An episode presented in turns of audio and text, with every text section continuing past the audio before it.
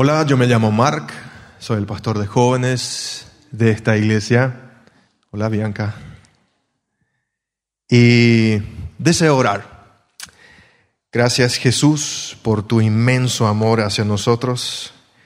Gracias te damos que tenemos la garantía de que tú por medio de lo que hiciste en la cruz del Calvario, todos nosotros tenemos acceso a Dios Padre. Y eso, en eso nos ayuda el Espíritu Santo. Y también obraste un milagro en la vida de Gaby, que se sintió atraída por ti y, por, por tu sobrenaturalidad y lo que puedes hacer en la vida de las personas que entregan su vida y su corazón a ti. Y queremos orar por ella y que también así como fuiste encaminando todo, también puedas soltar la bendición material, económica en ella y sobre ella para que consiga la cantidad de dinero que necesita para no solamente ser admitida por Hukum, sino también tener la plena experiencia de que tú vas a estar obrando en ella y trae paz a su corazón. También al nuestro, en este instante con la temática con la cual nos queremos sí, tomar un tiempo de reflexión, que tú puedas guiar nuestros corazones, nuestra mente y que tú puedas acercarte a cada uno eh, conforme a su necesidad, como tú bien lo sabes hacer, porque va a ser diferente en la situación de cada uno y que nuestros corazones puedan ser corazones predispuestos a que tú entres y obres y transformes y des nuevas oportunidades. En el nombre de Jesús. Amén. Hay una saga de películas que se llama Dejados atrás. Son del 2000, eh, 2002 y 2005. Sí, sí, ya son de la era de los dinosaurios, tranquilo. Sin embargo, no dejan de ser así muy pro. Y cuando éramos pastores misioneros en la ciudad de Mariscal Estigarribia, ah, nosotros decidimos como staff de mostrar estas películas, así uno por mes, porque también teníamos encuentros los sábados de noche. Las películas dejadas, dejado atrás o left behind ah, tornan alrededor de la temática de los últimos tiempos, del arrebatamiento, del anticristo, y es prácticamente Apocalipsis resumido en tres películas. Después se hicieron más ah, con, con, esa, con ese mismo nombre, después salió uno también con Nicolas Cage, al inicio de este año salió otra nueva, eh, no las he visto, así que no podría decir si está así de pro, pero me imagino que podrían tener un contenido útil. Pero en aquel entonces mostramos hay uno, dos, tres, y mostramos así, con el objetivo de, porque Apocalipsis no es un libro fácil de enseñar, principalmente a adolescentes y jóvenes. Entonces dijimos, ok, con la la película vamos a crear ah, interés, expectativa, y vamos al final del tercer mes, al final de la tercera película, vamos a tener una, una ronda de discusión donde puedan hacer preguntas y nosotros vamos a tratar de contestar. Bien, pasaron los tres meses, hicimos lo que nos habíamos propuesto, película 1, película 2, película 3, y el mensaje central de las tres películas es que será muy sabio de nuestra parte o de la parte de todo, todo ser humano de realmente caminar con Jesús para cuando acontezca su segunda venida, a buscar a todos aquellos que creen en Él y han caminado con Él, puedan irse con Él, porque lo que se va a quedar aquí en la tierra es la ausencia del Espíritu Santo, desolación y mucho, mucho tiempo de mucho sufrimiento, agonía, sin la ayuda espiritual que hoy por hoy estamos teniendo todavía del Espíritu Santo. Estamos en tiempo de gracia.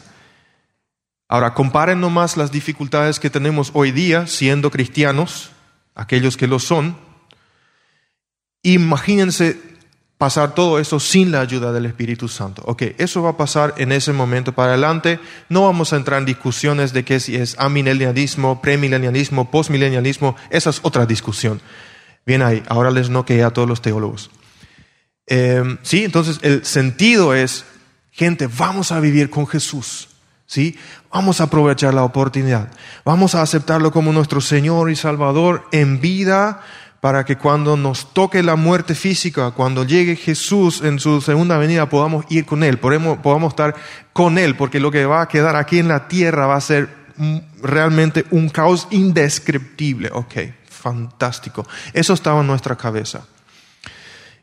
Hicimos el momento de diálogo y fue muy chistoso. La primera pregunta que entró, lo hacíamos de manera anónima, podían escribir sobre un papelito, después entregar y nosotros leíamos desde el frente. La primera pregunta que se hizo fue la siguiente. ¿Qué debo hacer si es que me quedo en el rapto? En la segunda venida de Jesús. ¿sí? ¿Qué debo hacer si me quedo? Y me quedé así como un condorito super 2.0 turbo intercooler con, no sé, con nitro. Se supone que tres películas vimos que te inspiren a no quedarte. Y llegó la pregunta, ¿qué debo hacer si es que me quedo? O sea que, no sé en qué universo estuvo en los últimos tres meses, pero le preocupaba eso. Eh, no sé si tenía planes de quedarse, pero realmente era una cuestión de, ¿y qué hago? si me quedo. Bien. Nosotros desde el inicio del año venimos con follow, que sigue, que es un mensaje directo a todos nosotros que Jesús nos llama a seguirlo a Él.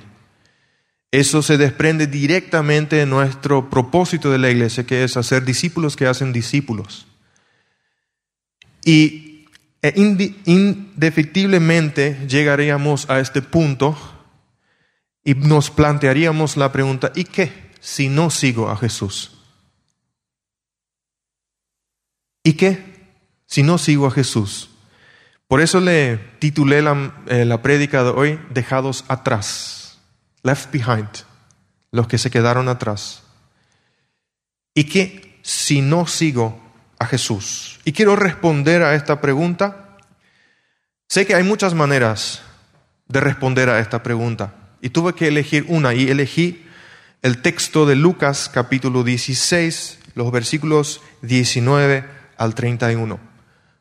Por favor, el video.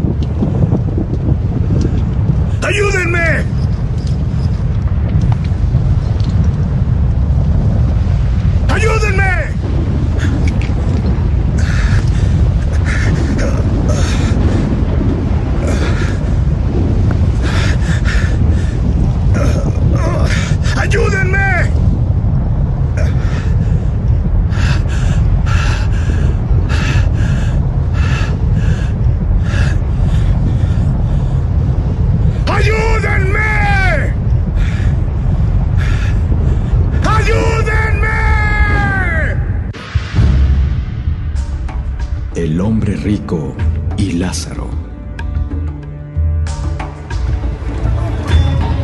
Un año antes.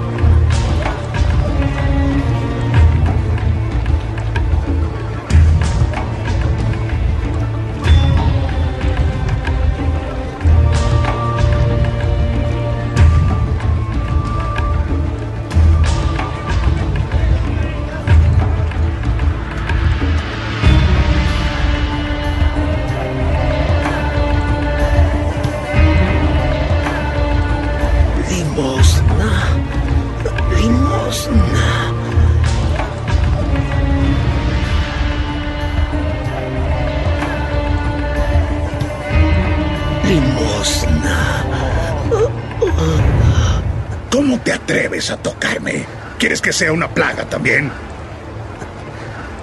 No debería permitirte rogar en mi puerta. Perdóname, señor, perdona. No he comido en varios días y me preguntaba si me podrías dar las migajas que caen de tu mesa. Migajas que caen de mi mesa. ¿Qué comerán los perros? Tengo negocios que atender. Quema esto. Está infectado.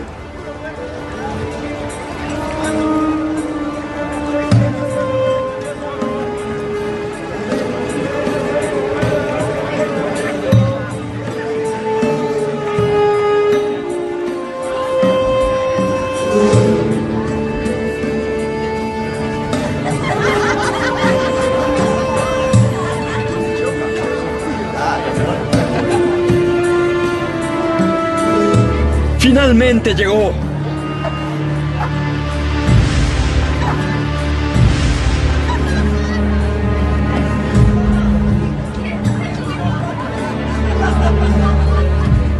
Mi hermano preferido. ¿Qué quieres de mí ahora? Nada. Ya me di cuenta.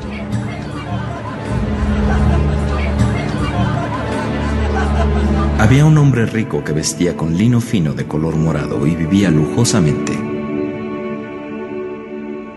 En su portón había un mendigo llamado Lázaro, cubierto de llagas, que anhelaba comer las migajas que cayeran de su mesa.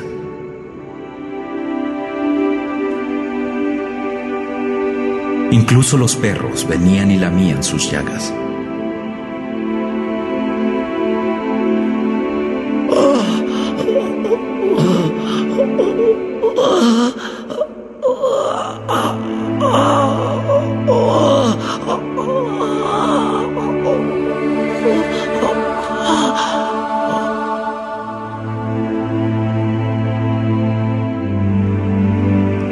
Había llegado para que ambos hombres murieran y pasaran de esta vida a la otra.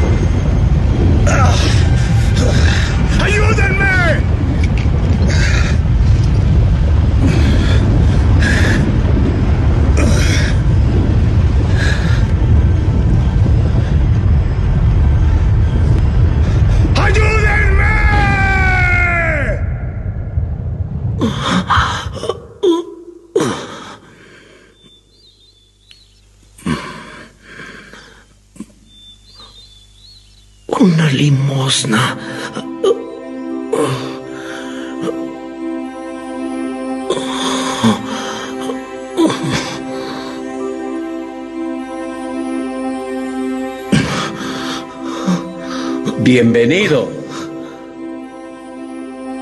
¿Padre Abraham? Sí. Sí, soy Abraham.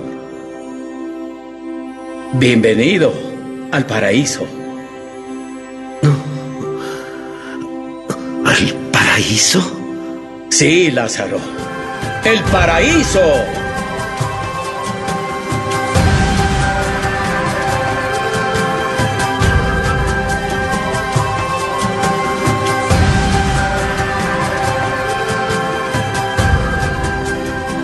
Hemos estado preparando un banquete en tu honor. Sí, sí, ven.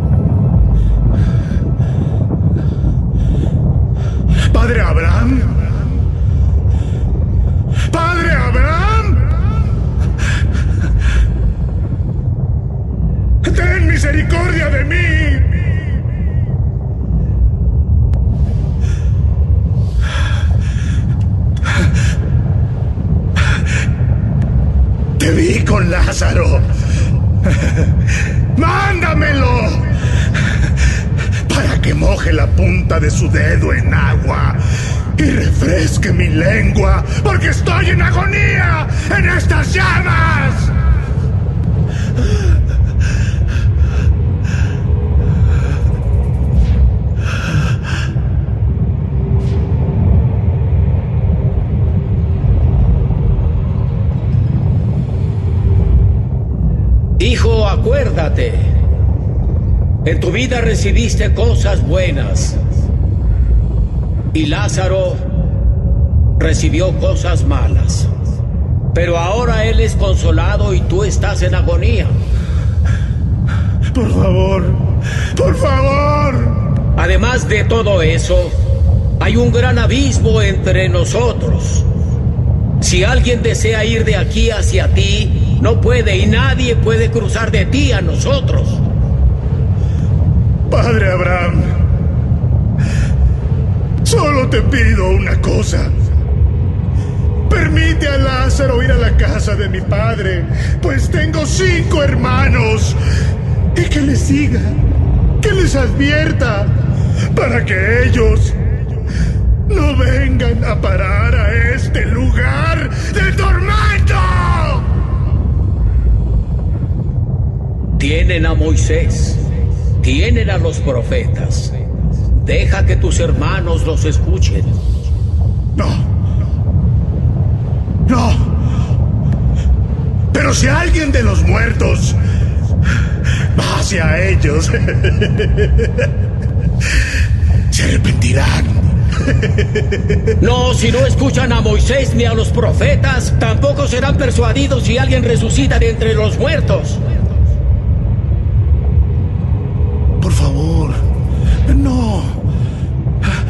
No. Ayúdame. Por favor. ¡No!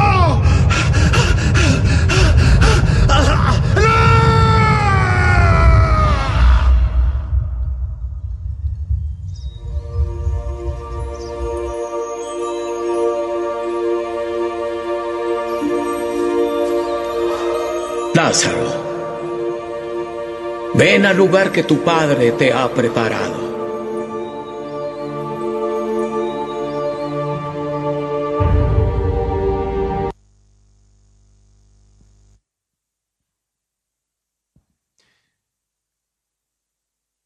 ¿Y qué si no sigo a Jesús?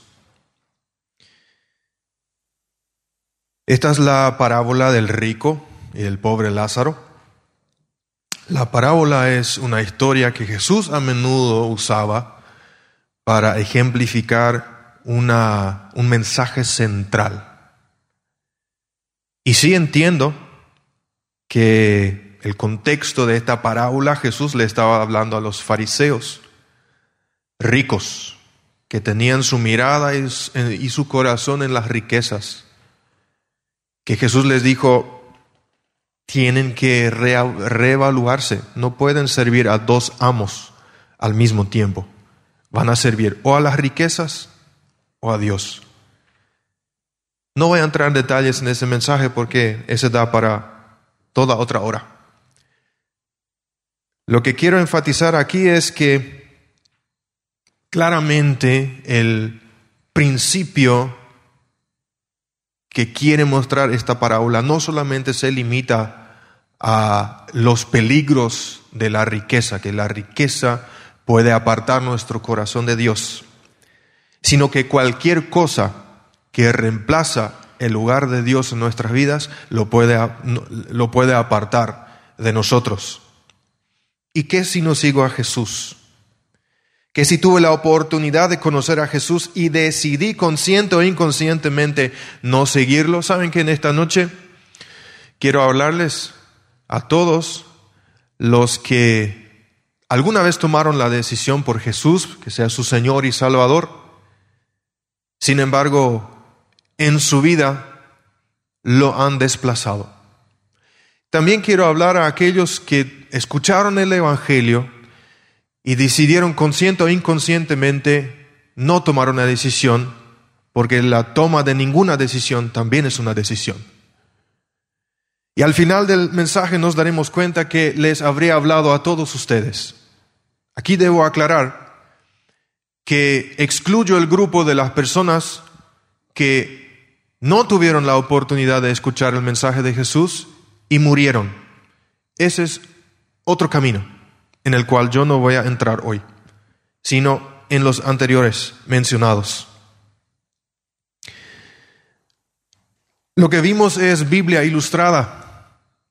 El 19 del libro de Lucas, capítulo 16.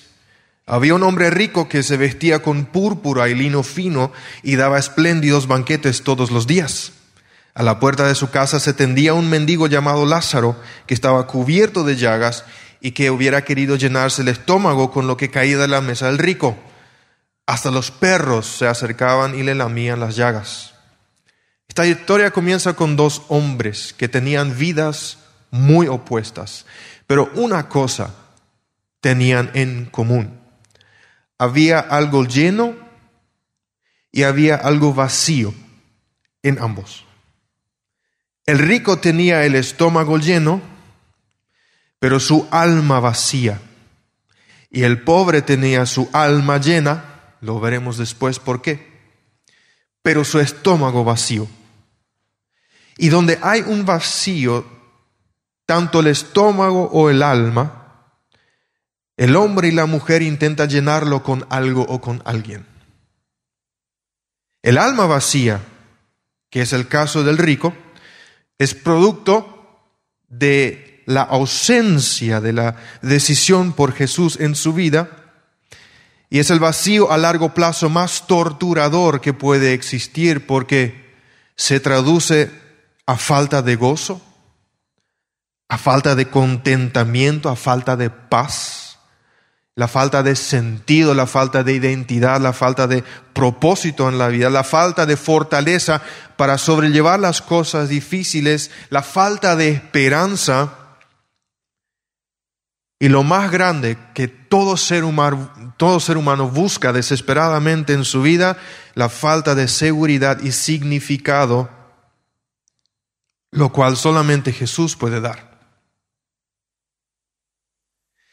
Y este vacío le llevó al hombre rico a, querer llenarlo con sus riquezas, con fiestas, con amigos.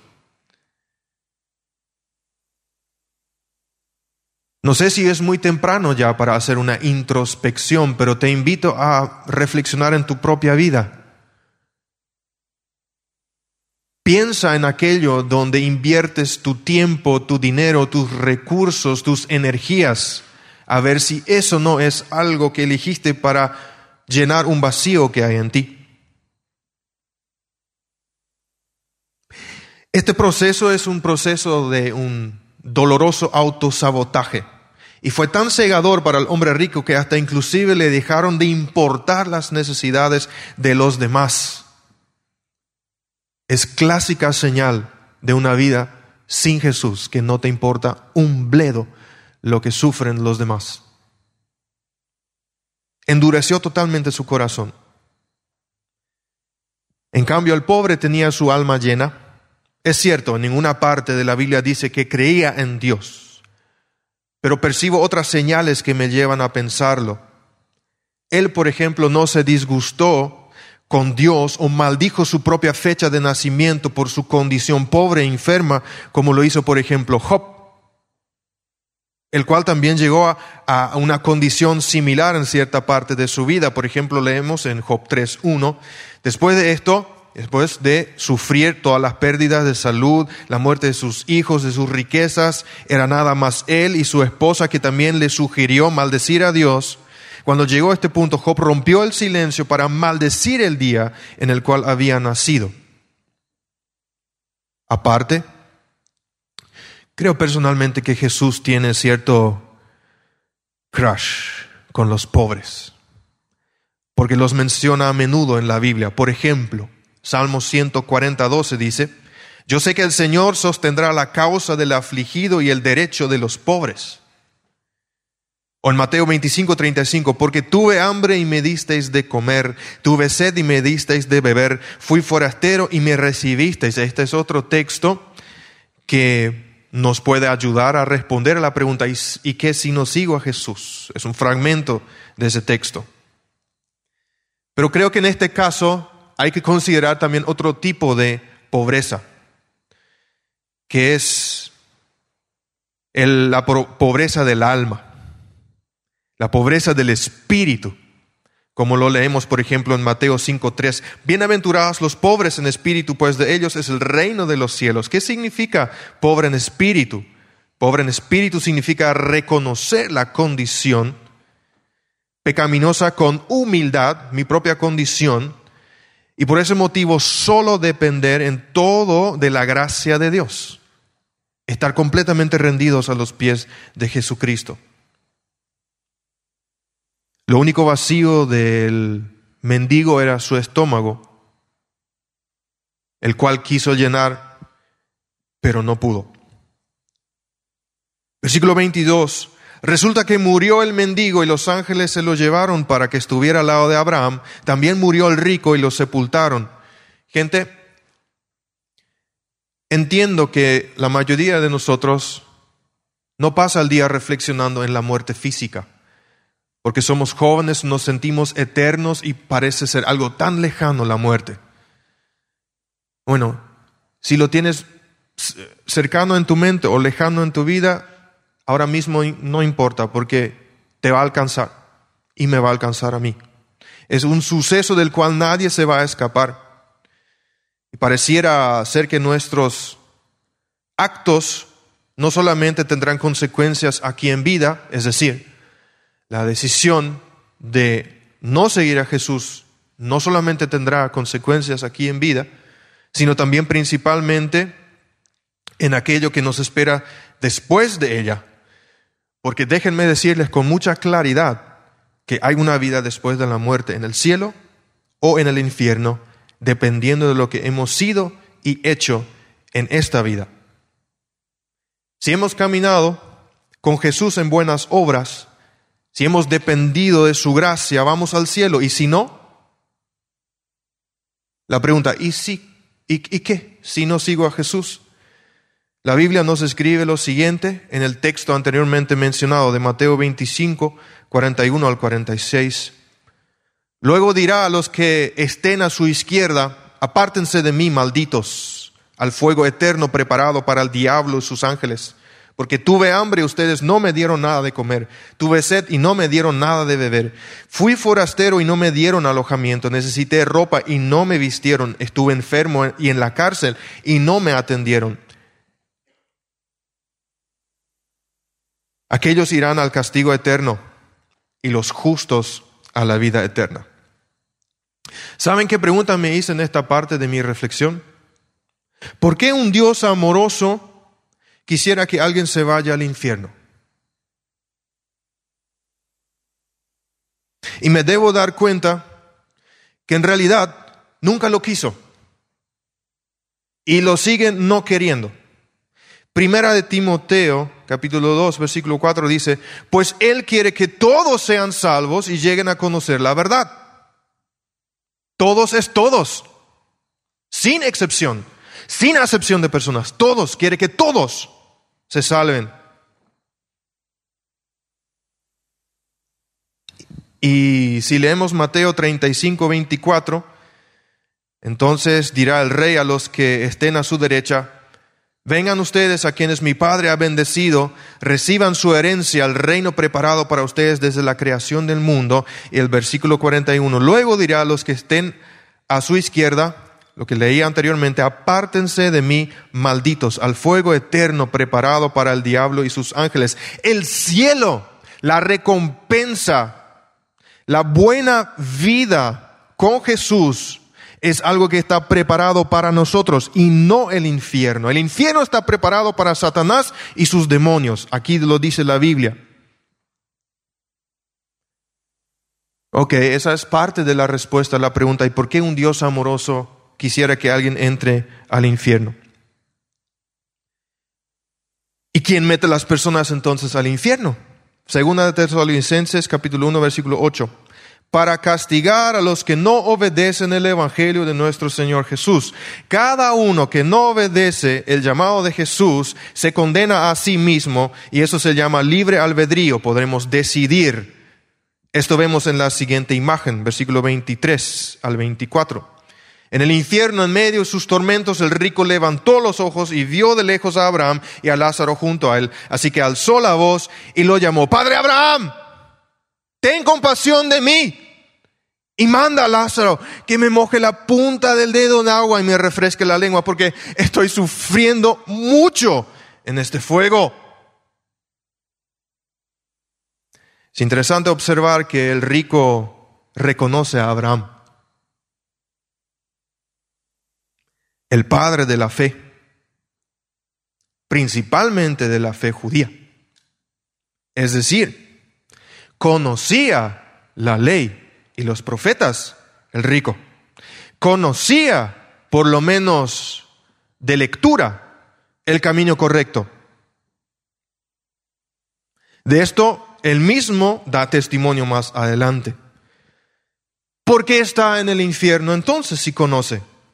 Porque gente, saber no es suficiente, sino hay que obedecer lo que uno sabe y hay que hacerlo en vida porque después ya es tarde. Y esto vemos aquí. Y la consecuencia de esto es terrible, tanta agonía. ¿Solo serán imágenes figurativas? No. ¿Saben? Aparte de Dar un mensaje central, una parábola, a veces tiene imágenes literales y a veces imágenes metafóricas. Ahora uno podría preguntarse, ¿será que lo del infierno y la agonía y las llamas y el sufrimiento es metafórico? No. ¿Por qué no? Porque en tantas otras partes de la Biblia se lo menciona de igual forma. Isaías 33, 14. Aterrados están los pecadores en Sión. El temblor se ha apoderado de los impíos. ¿Qué de nosotros? ¿Quién de nosotros habitará en el fuego consumidor? ¿Quién de nosotros habitará con las llamas eternas? Mateo 3, 13, 40. El Hijo del Hombre enviará a sus ángeles y recogerán de su reino a todos los que son piedra de tropiezo y a los que hacen iniquidad y los echarán en el horno de fuego. Allí será llanto y el crujir de dientes. Marcos 9, 42 y en adelante. Y si tu mano te es ocasión de pecar, córtala. Te es mejor entrar en la vida manco que teniendo las dos manos e ir al infierno, al fuego inextinguible donde el gusano de ellos no muere y el fuego no se apaga. Apocalipsis 20, 10. Y el diablo que los engañaba fue arrojado al lago de fuego y azufre, donde también están la bestia y el falso profeta, y serán atormentados día y noche por los siglos de los siglos. Será terrible en esta vida y en la siguiente para aquellos que deciden consciente o inconscientemente no seguir a Jesús, no habrá alivio. Y no habrá alivio nunca. Versículos 25 al 26. Pero Abraham contestó, Hijo, recuerda que durante tu vida te fue muy bien, mientras que a Lázaro le fue muy mal, pero ahora a él le toca recibir consuelo aquí y a ti sufrir mucho. Además de eso, hay un gran abismo entre nosotros y ustedes, de modo que los que quieren pasar de aquí para allá no pueden, ni tampoco pueden los de allá para acá. Pienso personalmente que la respuesta de Abraham le habrá dolido muchísimo al hombre rico. Porque le dice, hijo, le reconoce. No le conoce, pero le reconoce. Hay una gran diferencia. Es decir, Abraham, a través de esa exclamación, hijo, admite que el hombre rico efectivamente le conocía a él, a Abraham, y que tuvo la oportunidad en vida para elegir un mejor destino, pero no lo hizo. La frase que le dice me hace recordar el siguiente versículo de Mateo 10, 16, eh, versículo 25 al 26. Porque todo el que quiera salvar su vida, la perderá. Y todo el que pierda su vida por causa de mí, la hallará. Porque ¿qué aprovechará el hombre si ganare todo el mundo y perdiese su alma? ¿Y qué recompensa dará el hombre para su alma? Causa y efecto. Este está en nuestras manos y no, no en las manos de Dios. El cielo y el infierno son lugares definitivos. Una vez ahí, es para toda la eternidad y ya no puede suceder nada que te saque o que me saque a mí del uno o del otro. Inclusive, eso sabía el hombre rico, porque no le pide que él pueda irse para allá, que pueda cambiar de bando. No le pide eso. Solamente refrescar su lengua en ese lugar donde está. En ese lugar de extremo tormento, de repente también se recuerda de sus seres queridos. Piensa en los demás y en la condición de su vida, cosa que tenía que haber hecho un poco antes, pero no lo pudo hacer porque era demasiado ciego. Versículo 27, él respondió, el rico, entonces te ruego, Padre, que, que mandes a Lázaro a la casa de mi Padre, porque para que advierta a mis cinco hermanos y no vengan ellos también a este lugar de tormento. Una petición sincera de un alma preocupada. Sospecho personalmente que él posiblemente haya sido el hermano mayor, el primogénito, sobre el cual descansaba la gran responsabilidad de liderar a sus hermanos y evidentemente se da cuenta que no lo hizo bien.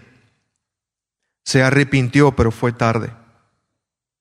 La decisión de no seguir a Jesús muchas veces puede tener consecuencias más allá de mí.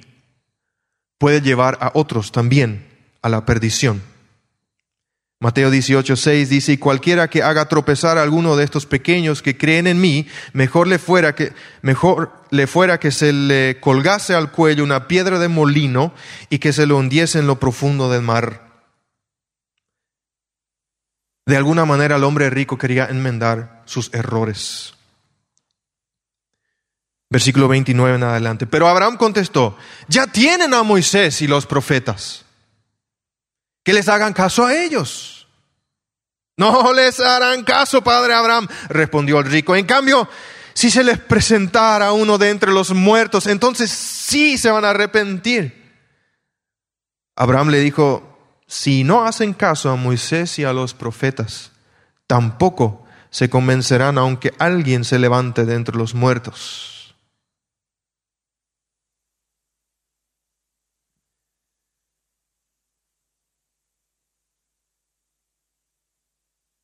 En otras palabras, saben lo mismo que tú. Saben lo mismo que tú. Tienen toda la info que necesitan si con esa info no logran tomar una decisión que les lleva a una mejor vida, no habrá nada que les convenza, aunque se les aparezca el Jesús resucitado. Recuerden que Jesús les estaba hablando esta parábola a los, a los fariseos, que no le creían a él que él era el Mesías. Teniendo la ley y los profetas en mano, pudiendo leer pudiendo tener claridad sobre las profecías que vendría un redentor, pero no le creían, aunque él se los decía. y tampoco lo creyeron después de su resurrección. La respuesta completa de Abraham es un fiel ejemplo que cada persona de manera individual toma una decisión a, favor o en contra de Cristo, luego de haber escuchado las buenas nuevas de Jesús. Repito, en este caso la toma de ninguna decisión también es una decisión en contra de Él. Si has escuchado el mensaje de Jesús una, dos o más veces y no has permitido, no permites que el Espíritu Santo ablande tu corazón, ¿qué o quién lo hará? ¿Qué esperas? ¿Qué esperas? ¿Esperas disfrutar primero la vida en tus propios deseos y luego ir a Jesús? Recuerden que aprendimos en el último mensaje sobre el tatuaje que la libertad en Jesús es mucho mejor que mi propia libertad, porque mi propia libertad otra vez me hace esclavo de mis propios deseos.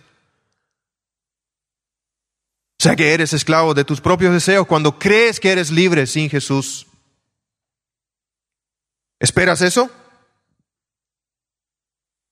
Te pregunto, ¿no te parece un poco arriesgado? El hombre rico también hizo eso y acabamos de conocer su final o su principio. ¿En serio queremos jugar con nuestro destino de esa forma? Porque te puedo decir algo, y cuidado, en un abrir y cerrar de ojos, tú o yo podemos, podemos estar rogando en ese lugar a que alguien nos refresque la lengua. Antes de la creación de la, de la humanidad, Dios sabía que le daríamos la espalda. Esa es una de mis grandes incógnitas. Tengo la respuesta, pero sigue siendo algo ahí en mi mente. ¿Por qué Dios creó al ser humano si sabía que Adán y Eva la iban a cagar? ¿Por qué? Bueno, Él lo sabía. La respuesta da para otra prédica. Él lo sabía, aún así los creó. Dios sabía que ellos y por medio de ellos todos le daríamos la espalda. Y por ese motivo diseñó una manera de evitarnos a todos el vacío que eso iba a causar en nosotros en esta vida, también para poder prevenir la muerte eterna en la siguiente. Y ese es el mensaje del Evangelio. Y ese es el mensaje de esperanza del Evangelio. Romanos capítulo 3, versículo 23 al 26. Pues todos han pecado y están privados de la gloria de Dios, pero por su gracia, por su gracia, por Él, no por ti ni por mí, por Él, son justificados gratuitamente mediante la redención que Cristo Jesús efectuó en la cruz. Dios le ofreció como un sacrificio para obtener el perdón de pecados, el cual se recibe por la fe en su sangre, por esa decisión. Así demostró su justicia porque a causa de su paciencia había pasado por alto los pecados pasados. Lo hizo para demostrar en el tiempo presente su justicia. Y el tiempo presente es el tiempo ahora. De este modo Dios es justo y a la vez el que justifica a los que tienen fe en Jesús. Justifica a los que tienen fe en Jesús. ¿Y qué si no sigo a Jesús?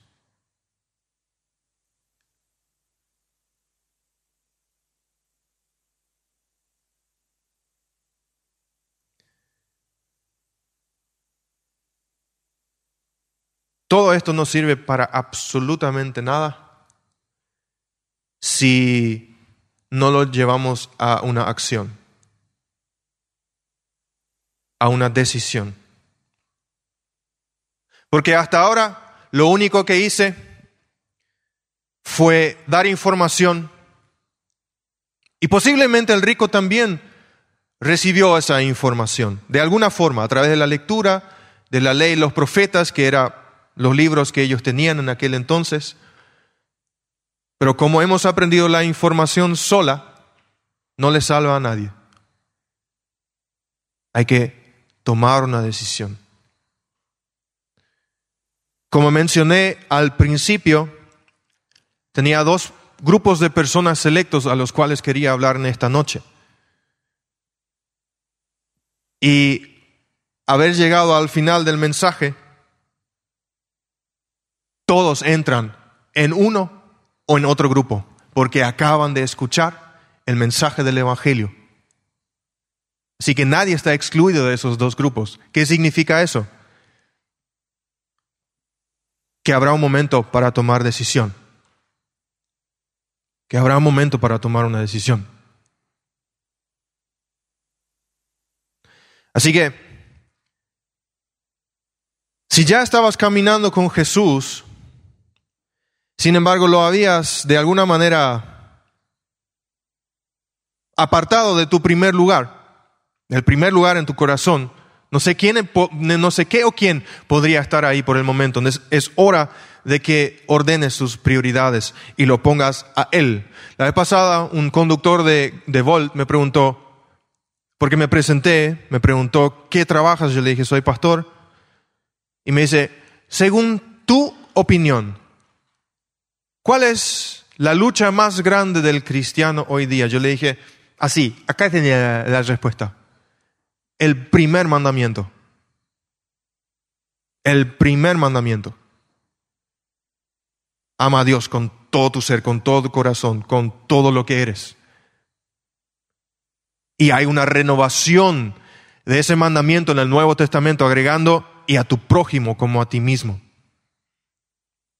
Eso es la lucha más grande. Porque eso, si no está en orden, afecta a todos los demás mandamientos. Y es una lucha, yo sé. Yo también la tengo. No es fácil en el día a día amar a Dios por sobre todas las cosas, tenerlo en el primer lugar y no permitir que nada ni nadie cambie eso. Que eso me transforme a tal punto que pueda amarme a mí mismo y que eso me impulse a amar a los demás. No es fácil. pero intento hacerlo con la ayuda del Espíritu Santo, caminando con Jesús.